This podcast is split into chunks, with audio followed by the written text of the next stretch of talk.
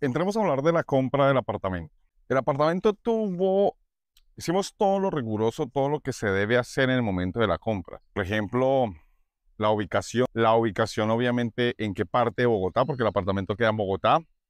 La ubicación del apartamento como tal dentro del plano arquitectónico, es decir, dentro de la torre. Por ejemplo, para mí es muy importante que las habitaciones no colinden. ¿Por qué que las habitaciones no colinden? Porque mi hermano, lo que he dicho siempre, todos los verbos terminados en ar del vecino o vos, o vas a tener que sufrir. Y yo no quiero que el vecino se ponga a brincar, a pelear, etcétera, y yo tenga ese tipo de problemas. También fuimos rigurosos con la parte de la compra eh, en ver los tiempos y los plazos. No es bueno que tú le des toda la plata al constructor.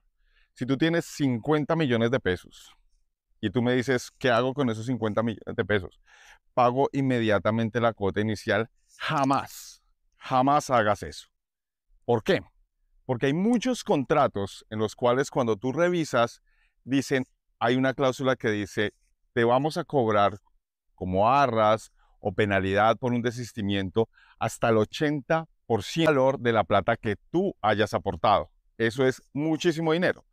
Pero ¿qué significa? Que si aportaste un millón, pues te van a quitar 800 mil pesos. Pero ¿qué pasa si has puesto 50 millones? Por eso no es buen consejo darle toda la plata al constructor inmediatamente.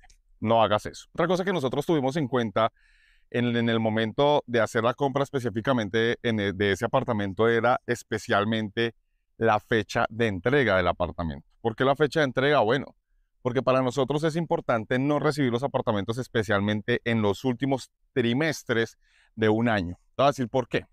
Las constructoras tienen la posibilidad de extenderse por contrato por algún problema que tengan en la obra, cosa que de alguna manera es razonable, pero también hay constructoras que pueden tomar ventaja de ello, pasarse al nuevo año y acuérdate, esta vivienda es bis y por lo tanto está amarrada al salario mínimo. Significa que automáticamente lo indexan y nos puede aumentar y eso nos genera un balance en plata porque de dónde vamos a conseguir. En este caso, no se aplican más subsidios.